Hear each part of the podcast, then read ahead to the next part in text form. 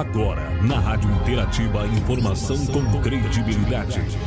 Notícias que são destaque no Brasil e no mundo. Jornal Destaque News. A informação mais perto de você.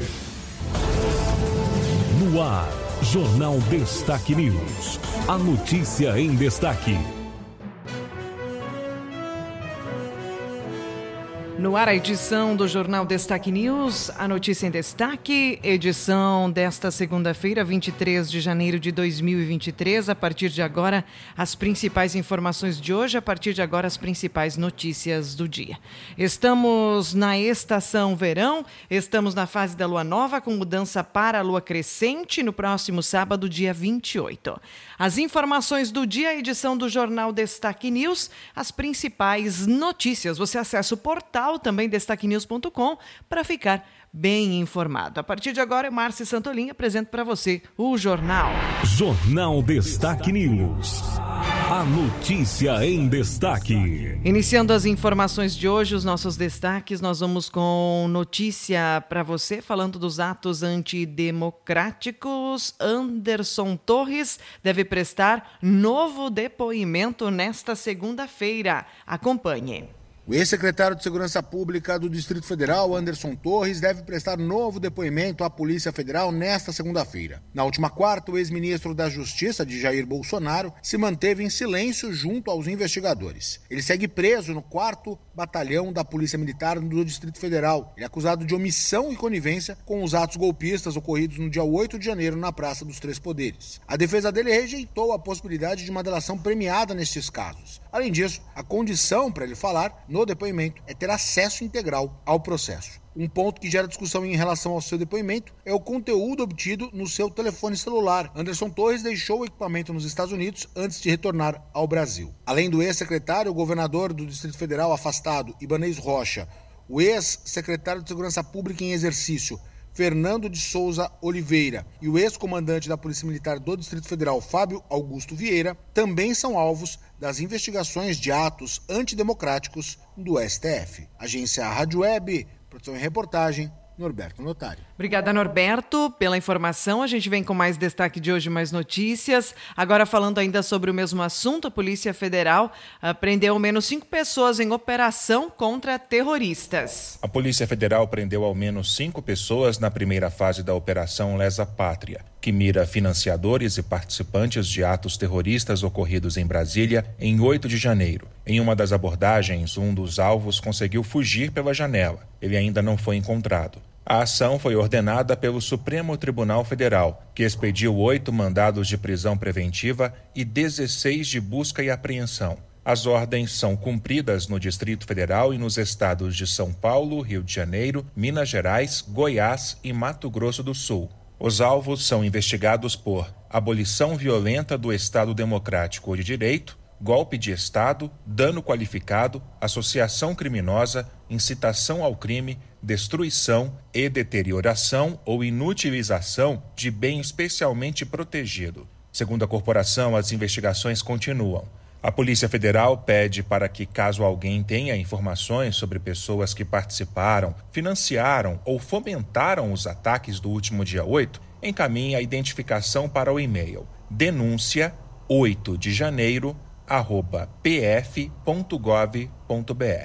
Agência Rádio Web, produção e reportagem Rafael Silva. Obrigada, Rafael. Agora notícia para você sobre política. Governo acelera programa Mais Médicos para atender indígenas. O Ministério da Saúde anunciou neste domingo que, por causa da falta de assistência sanitária da população no território Yanomami, estuda acelerar um edital do programa Mais Médicos para recrutar profissionais para atuação nos distritos sanitários indígenas. O recrutamento seria de médicos tanto formados no Brasil quanto no exterior e a atuação seria de maneira permanente permanente. A medida é uma das ações da Sala de Situação, criada na sexta-feira para apoiar ações de enfrentamento à desassistência dos povos que vivem no território Yanomami. O Distrito Sanitário Especial Indígena Yanomami é um dos que mais carece de profissionais, com apenas 5% das vagas ocupadas. Ainda na sexta-feira, a ministra Nízia Trindade decretou estado de emergência na região Yanomami, em Roraima. No caso da saúde, nós definimos que essa situação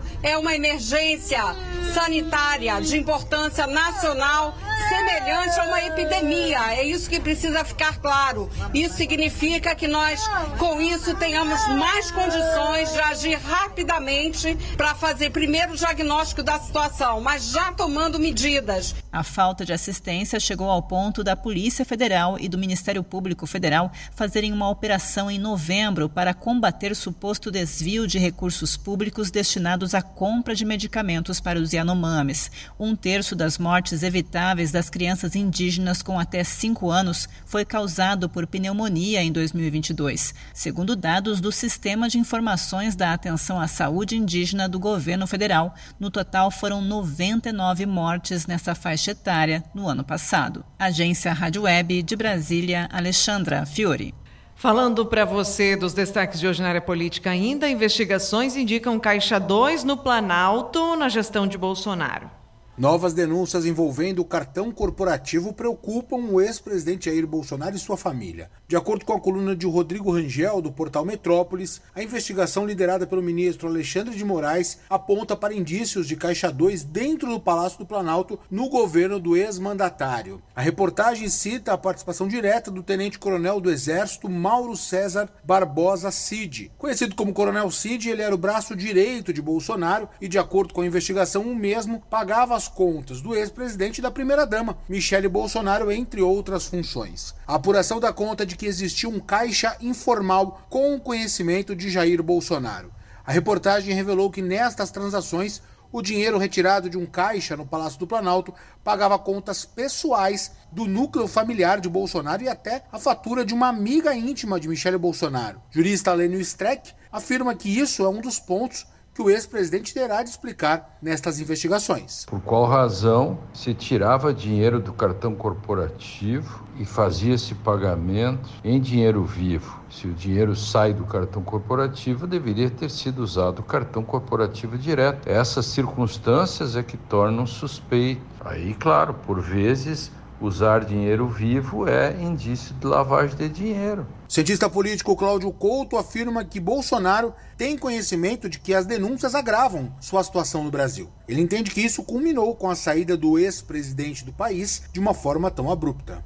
Complica mais a vida dele. Bolsonaro sabe que ele vai se tornar réu em breve. É uma questão mais de quando do que de ser. Então, eu acho que conta disso ele se evadiu do país e não creio que ele vá voltar para o país tão já, ou de livre e espontânea vontade. O ex-presidente respondeu à reportagem do portal Metrópolis. De acordo com Jair Bolsonaro, os valores que pagavam as suas despesas e de sua família eram todas feitas a partir de sua conta pessoal. Ele negou que os valores eram sacados do cartão corporativo. Além disso, ele disse que a ex-primeira-dama Michele Bolsonaro usava o cartão de crédito da amiga, pois não tinha limites disponíveis. Agência Rádio Web, produção e reportagem, Norberto Notari. Obrigada, Norberto. Vamos agora para você com destaques na área da economia. Economia.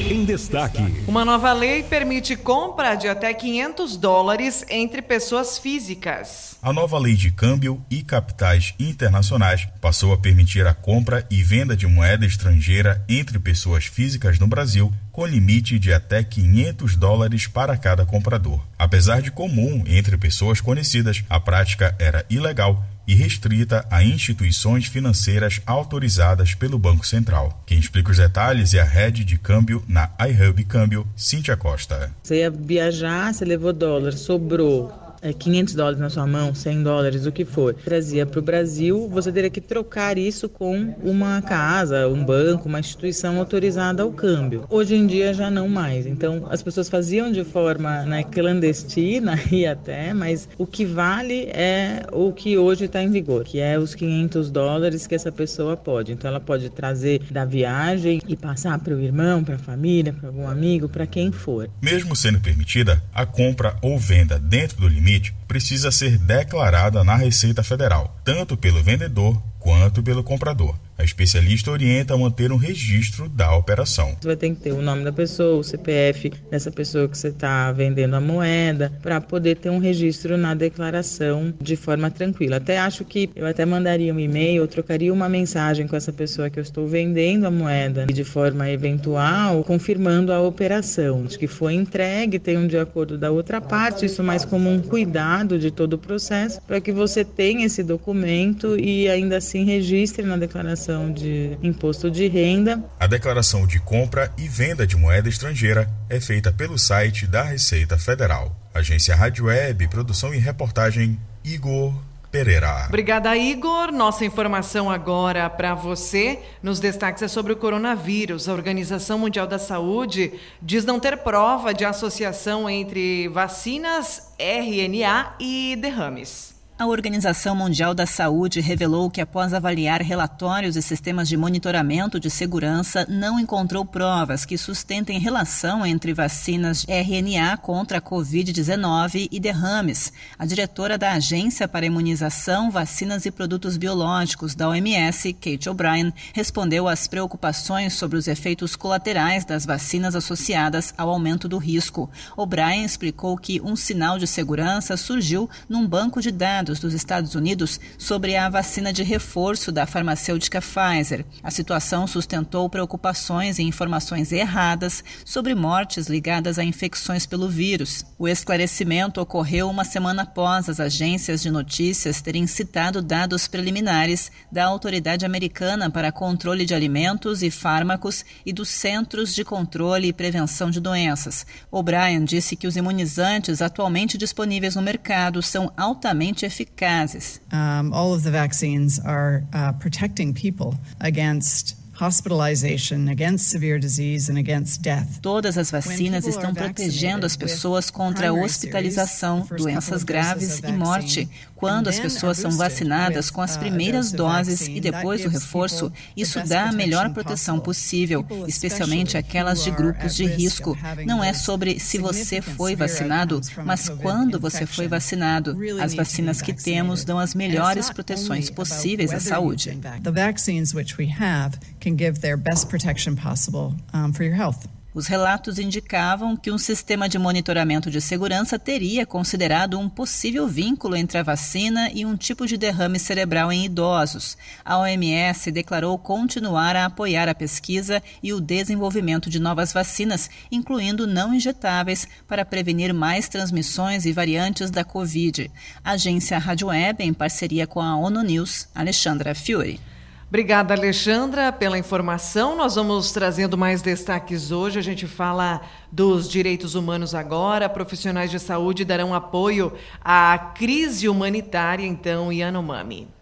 A crise humanitária no território Yanomami, em Roraima, atinge a população indígena com desnutrição grave, malária, pneumonia e outras doenças. A situação levou à morte ao menos 570 crianças nos últimos anos. A invasão de garimpeiros ilegais é apontada como principal vetor da tragédia. A gestora ambiental e cofundadora da Articulação Nacional das Mulheres Indígenas Guerreiras da Ancestralidade, Eunice Querúcio, conta que principalmente as aldeias mais distantes das cidades não tiveram apoio como transporte, acesso a atendimento e as visitas de profissionais de saúde. Se não tivesse parado essa locomoção e essa comunicação entre as aldeias da forma que tem que ser feito, não teria acontecido assim por falta de medicamento, por falta de atendimento, né? Eunice Querucci relata uma situação dramática com seis lideranças de uma aldeia a seis quilômetros de distância do polo base. Mesmo essas lideranças né, doentes já também que estavam, eles saíram para buscar ajuda, né? Foram andando. Dessas seis lideranças, cinco morreram no caminho. A partir desta segunda-feira, uma equipe da Força Força Nacional do SUS chegará a Boa Vista com 13 profissionais para operar o hospital de campanha. Cestas básicas estão sendo distribuídas em caráter de urgência. O Ministério da Saúde também está tomando medidas para contratar médicos. No sábado, o presidente Lula e mais oito ministros foram a Boa Vista para ver de perto a situação dos indígenas. Sinceramente, o presidente que deixou a presidência esses dias, se ao invés de fazer tanta motociata, tivesse vergonha e viesse aqui uma vez, quem sabe esse povo não tivesse não abandonado como está. O ex-presidente da República, Jair Bolsonaro, usou o canal no Telegram para responder. No texto, Bolsonaro afirma que de 2019 a 2022, o Ministério da Saúde prestou mais de 53 milhões de atendimentos de atenção básica aos povos tradicionais. Mas o ex-presidente não cita os dados sobre mortes de indígenas registrados desde o começo de sua gestão em 2019. Entre janeiro e setembro de 2019, morreram 530 bebês indígenas com até um ano de idade. Neste domingo, deputados do PT na Câmara protocolaram representação criminal na Procuradoria-Geral da República contra o ex-presidente Jair Bolsonaro e a senadora Damares Alves por suspeita de crime de genocídio contra os povos Yanomami. Agência Rádio Web, produção e reportagem, Sandra Fontela. Obrigada, Sandra, pela informação. A gente traz mais destaques de hoje, as principais notícias. A informação com credibilidade no Jornal Destaque News. No Jornal Destaque News, a notícia hoje, a gente vem com as informações para você. Recorde nacional de frio na China. Os termômetros em localidades chegaram a registrar 53 graus abaixo de zero. Informações para você: trabalho remoto expande mercado no exterior para profissional brasileiro, aponta a pesquisa. Brasileiros da área de tecnologia da informação são os mais requisitados pelas empresas estrangeiras. Presidente Lula chega à Argentina e quer retomar parcerias. Dentre as pautas está a discussão da cooperação energética. Após quatro anos da tragédia, Brumadinho ainda busca três vítimas. Rompimento da barragem ocorrida em 2019 matou 270 pessoas no interior de Minas Gerais. Yanomami, mais informações. Ministério Público Federal aponta crise na saúde desde 2021 e desvios na compra de remédios. Suspeita era de que só 30% de mais de 90 tipos de medicamentos fornecidos por uma das empresas contratadas teriam sido devidamente entregues. Sobre o tema também, Bolsonaro rebate críticas a seu governo por crise dos Yanomamis e fala, né? Farsa da esquerda. A informação para que você entenda, né? No sábado, o presidente Lula foi a Roraima visitar o, po o povo indígena Yanomami, que enfrenta a aceleração de casos de insegurança alimentar e desnutrição infantil. Em coletivo, o presidente criticou a situação e disse que os problemas eram culpa do ex-presidente Bolsonaro. Informações: escolas do Rio Grande do Sul se preparam para os estudos de recuperação. Rede Estadual de Ensino iniciou atividades para aplicar no período de 8 a 17 de fevereiro plano adicional de aprendizagem aos estudantes. Cai de 127 mil para 25 mil o número de clientes sem energia elétrica no Rio Grande do Sul. Vária, vários pontos do nosso estado ficaram sem energia depois das fortes chuvas, ventos e temporais né, registrados desde o último sábado no estado. Quatro pessoas morrem e cinco ficam feridas em chacina no oeste de Santa Catarina. A informação para você: quatro pessoas foram mortas a tiros na noite do último sábado em Campo Herê, município da região do oeste catarinense. As vítimas foram três mulheres de 53, 35 e 18 anos de idade, além de um homem de 63 anos. Além disto, outras cinco pessoas ainda ficaram feridas: duas mulheres de 20 e 55 anos, bem como três homens de 26, 41 e 51 anos. Um homem de 38 anos foi preso e está sendo investigado por ser coautor do crime, junto com seu irmão, de 32 anos de idade. De acordo com as investigações preliminares, esse último teria sido autor dos disparos. A motivação do crime seria problemas familiares. Segundo informações locais, o suspeito teria iniciado os disparos em um bar e depois ido até outra residência onde seguiu com a chacina. Notícias: Corpo de Bombeiros segue em buscas a desaparecidos em naufrágio no Rio Uruguai. embarcação naufragou, em, a, naufragou então em Alecrim no sábado e deixou pelo menos três mortos. Veículo cai no lago de Machadinho e motorista é resgatado por balseiros no interior de Capinzal. Um veículo desgovernado saiu da pista e caiu dentro do lago da usina hidrelétrica Machadinho, na comunidade de Barro Branco, interior de Capinzal, na madrugada de ontem, domingo. Por volta das duas horas da manhã, o Corpo de Bombeiros de Capinzal foi deslocado até a balsa da Praia Bonita para atender essa saída de pista.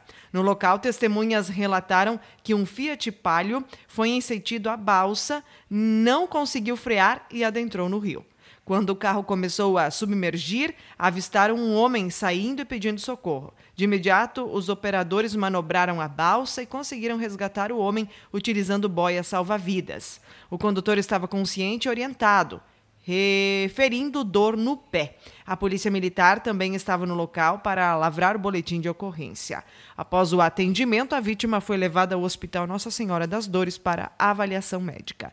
Essa informação, então, é da Rádio Capinzal. A informação com credibilidade no Jornal Destaque News. Notícia para você, Cressol Confiança realiza o terceiro sorteio da promoção Vem Junto Cooperar. Mais um associado da Cressol Confiança teve a sorte de levar o terceiro prêmio da campanha Vem Junto Cooperar. Na sede da instituição, no município de Paim Filho, o sorteio foi realizado na manhã da última sexta-feira, dia 20. Com a presença de associados, autoridades e colaboradores, o sorteio foi feito abertamente com transmissão ao vivo via redes sociais. O diretor comercial da Cressol Confiança, Bruno Carling, reforçou o trabalho da cooperativa de crédito e a sua parceria com os associados, com a consolidação então de campanhas e iniciativas.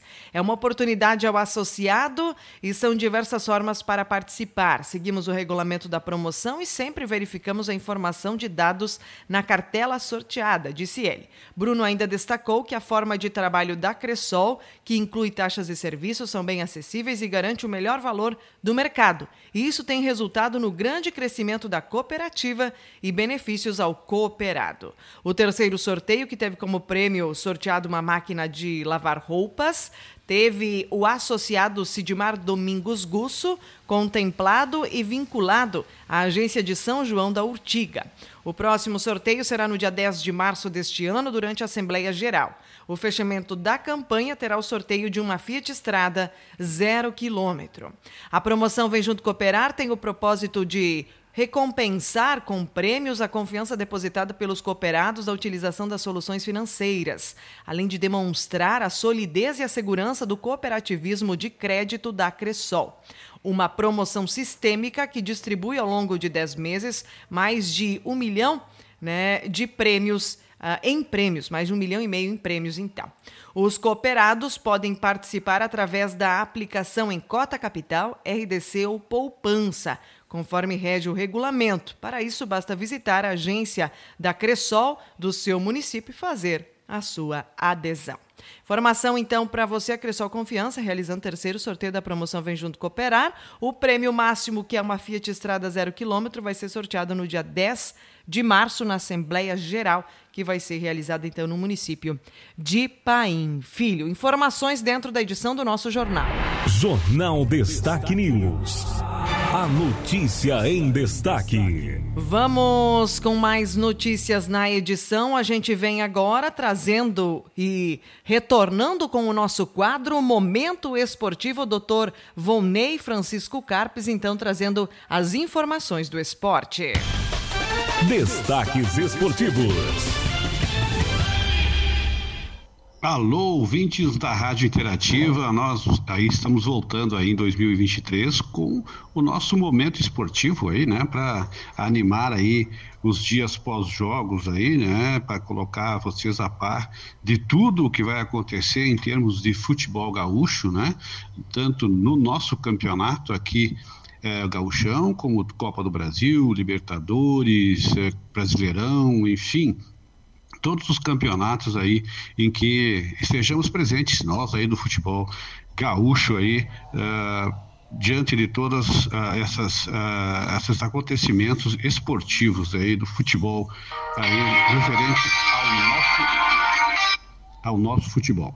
Bom, nós tivemos aí agora nesse final de semana, né, de 21 e 22 de janeiro, o início do gauchão, né, o, o início, a primeira partida aí, Caxias e Grêmio, num jogo muito, muito, muito bom, em que o primeiro tempo foi eletrizante também, onde o Caxias aí saiu aos oito minutos ganhando o jogo do Grêmio por 1 a 0 e logo depois nós tivemos aí aos 26 minutos o o empate, né? Com a jogada aí uh, do Ferreirinha, soltou Soares na cara do gol. Soares tocou de esquerda, bateu no goleiro, sobrou, Bitelo botou para dentro e fez um a um, empatando ainda no primeiro tempo esse jogo aí em Caxias do Sul, primeiro do Gauchão. No segundo tempo, o Caxias teve bastante chances e tal, e o, o, jogo bastante cheio de oportunidades, mas o segundo tempo um pouquinho mais morno, né, do que o primeiro. O Renato aí promoveu bastante alterações e aos 30 minutos aí uh, Diogo Barbosa serviu Soares que dominou na frente do zagueiro, deu um toque para a direita e, e, acertou o canto esquerdo do goleiro do Caxias, fazendo 2 a 1 um, dando números definitivos então a esse primeiro jogo. O Grêmio então foi para a liderança, né, com essa vitória aí de 2 a 1 um diante do Caxias. Já o Internacional jogou de noite, aí no sábado, aí com, com o Juventude, e teve um jogo também muito movimentado, aí como sempre foram os jogos entre uh, as, os times da capital e os times de Caxias do Sul, né? O Inter, então, uh, no início do jogo, sofreu o primeiro gol aí numa falha do goleiro Keller, né? Que não é comum, é um grande goleiro, mas aconteceu. E aí, aos três minutos, Rodrigo Rodrigues aí, depois do rebote oferecido aí, é, bem, bem, bem, bem ruim aí do nosso Keiler, ele colocou para dentro o Casteirinho e fez 1 a 0 com várias chances e tudo, o, o, primeiro tempo terminou assim, né? Já no segundo tempo, no início, no início do jogo, um golaço do Carlos de Pena, um arremate da, da entrada da área, um chutão mesmo no, no ângulo, e aí fez o empate, então, esse empate parcial de 1 a 1 aí entre Internacional e Juventude. Mas aos 19, aos 17 minutos, né, e Chaporã, esse é o nome, hein, Chaporã, 2 a 1 fez um, uma jogada é, assim, uma falha, né, do, do, do zagueiro Rodrigo Moledo, que cabeceou mal aí para frente, ele chutou a bola, bateu em alguém ali, desviou do goleiro e fez 2 a 1 aí o Juventude, botando em pânico aí, né, a torcida colorada aí em casa perdendo o jogo para o Juventude, né? Aí, aos 31 minutos, o Maurício, depois de uma jogada também é, boa do zagueiro do Inter, jogou para o Maurício. O Maurício cruzou e o Pedro Henrique arrematou bonito no canto direito, também um golaço. O Internacional empatou 2 a 2 e deu os números finais ao, ao jogo. Nós tivemos aí toda a rodada aí do, do, do, do, nosso futebol. Aqui o nosso representante de Erechim, o Ipiranga, empatou uh, em Juí contra o São Luís em 1 a 1 e a classificação ficou assim, né? Por enquanto, primeira rodada, o Grêmio com três pontos, São José com três, Brasil com três e o Inter com um. Esses os quatro que se classificam, então, né, para a próxima fase. Por enquanto, então, esses quatro aí estão na liderança, porque isso é, é esse nosso campeonato é bem rapidinho. É, são, vão ser 11 rodadas, sem ida e volta, ou seja, é só um jogo, né? Um jogo que, que por exemplo, o jogo de ontem, o Grêmio não volta a jogar mais com o Caxias dessa fase.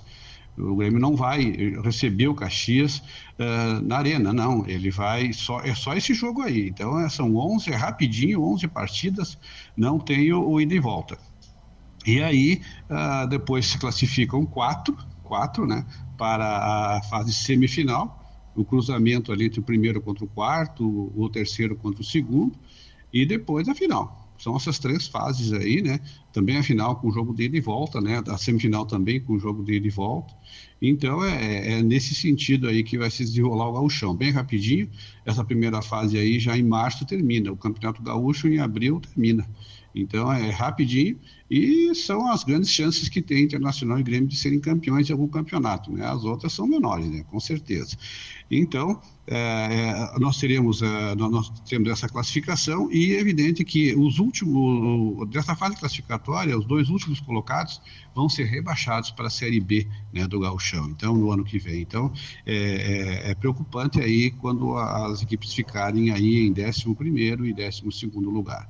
Bom, nos próximos jogos, nós teremos já agora, amanhã, na terça-feira, o Juventude São Luís, né, de noite.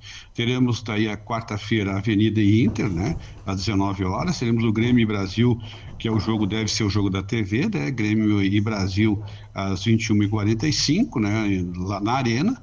E mais uma chance para o Soares se apresentar aí, né. O Ipiranga recebe em Erechim o Novo Hamburgo o São José recebe o Caxias e o Aimoré Esportivo. Então, esses seis jogos aí da segunda rodada e nós teremos então aí uh, o desenrolar né, desse campeonato aí rapidinho, mas importante, o gauchão é, é, é interessante. No mais, a gente gostaria de desejar para todos as pessoas da, de Machadinho aí e da região que acompanham o nosso, o, o nosso momento esportivo, um excelente ano de 2023, né? Tanto esportivo como na da sua vida também, né? Que sejamos aí muito felizes aí nesse ano de 2023, com, com toda a, a, sorte que possa ser uh, dada para todos nós, né? Muito obrigado a todos, um grande abraço. Esse foi mais um Momento Esportivo da Rádio Interativa, a rádio da comunidade. Obrigada, doutor Vonei Francisco Carpes, então, trazendo para a gente o Momento Esportivo. Agora em destaque a previsão do tempo. Vamos falar do tempo e da temperatura agora na nossa edição. O que teremos na semana? Nós teremos calorão, piora da estiagem e temporais isolados. A semana que começa no estado será marcada por calor extremo que vai levar à ocorrência de chuva de verão irregular e temporais localizados típicos de verão que pode trazer transtornos e danos. Uma massa de ar muito quente vai tomar conta do estado e será responsável por alguns dias mais quentes desta estação no território gaúcho. O calor já será intenso desde o começo desta semana, com máximas no oeste hoje de 38 graus. As tardes entre quarta e sexta devem ser as mais quentes desta semana no estado. Dato, dados de modelos numéricos analisados pela Metsul indicam que as máximas podem atingir atingir valores ao redor dos 40 graus no oeste e noroeste.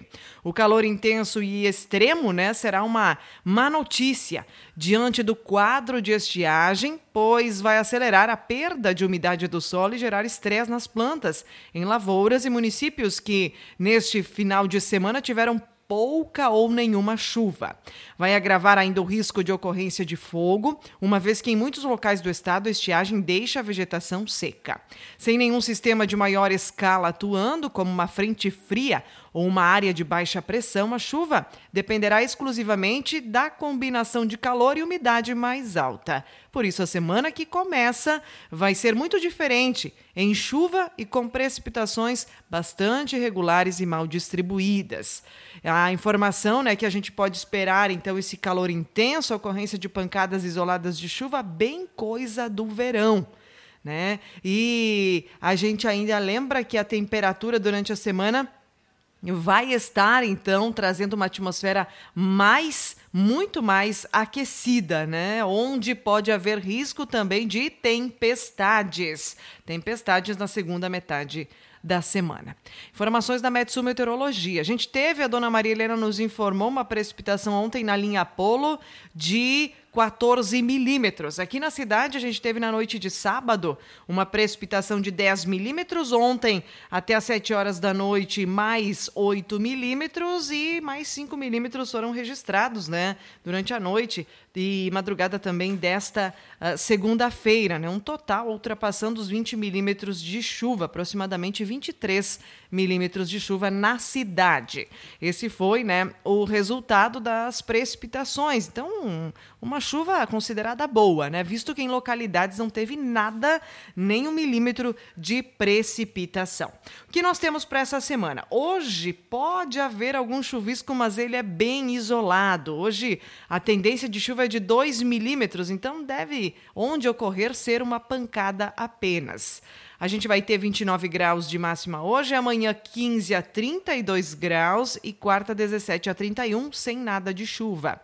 Quinta, algum chuvisco pode ter à tarde, máximas de 32 graus e 5 milímetros de chuva. Mais 5 vai se repetir na sexta, onde o calor vai ganhar o seu ápice. Nós teremos 34 graus de calor na sexta-feira à tarde. Final de semana também quente, sábado, domingo, início da semana que vem, os últimos dias do mês também prometendo ter bastante calor e chuva. Semana que vem tem um dia mais chuvoso aí previsto, mas sem grandes volumes também, pelo menos é cedo ainda para a gente mencionar. Destaques para você: tempo em temperatura, somar meteorologia, trazendo as notícias para você e as informações do tempo. Para notícias também, www.destaquenews.com. Finalizo aqui a edição do jornal de hoje. Termina aqui mais uma edição do Jornal Destaque News. A informação com credibilidade. Aqui, na sua rádio.